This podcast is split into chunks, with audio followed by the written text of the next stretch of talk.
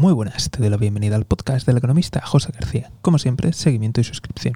Hoy hablamos de la última hora en Ucrania. Y es que verás, según ha declarado la OMS, o lo que es lo mismo la Organización Mundial de la Salud, Ucrania se enfrenta a una grave crisis sanitaria. Y esto es debido a los continuos bombardeos por parte del ejército ruso que no solamente están afectando la, la red eléctrica, sino que también está afectando al agua potable. Y por tanto el país se está convirtiendo en un caldo de cultivo para las epidemias. Además, se estima que entre 2 millones y 3 millones de personas van a ser desplazadas a causa de este hecho. Mucho ojo, estamos hablando de desplazados tanto internos como externos.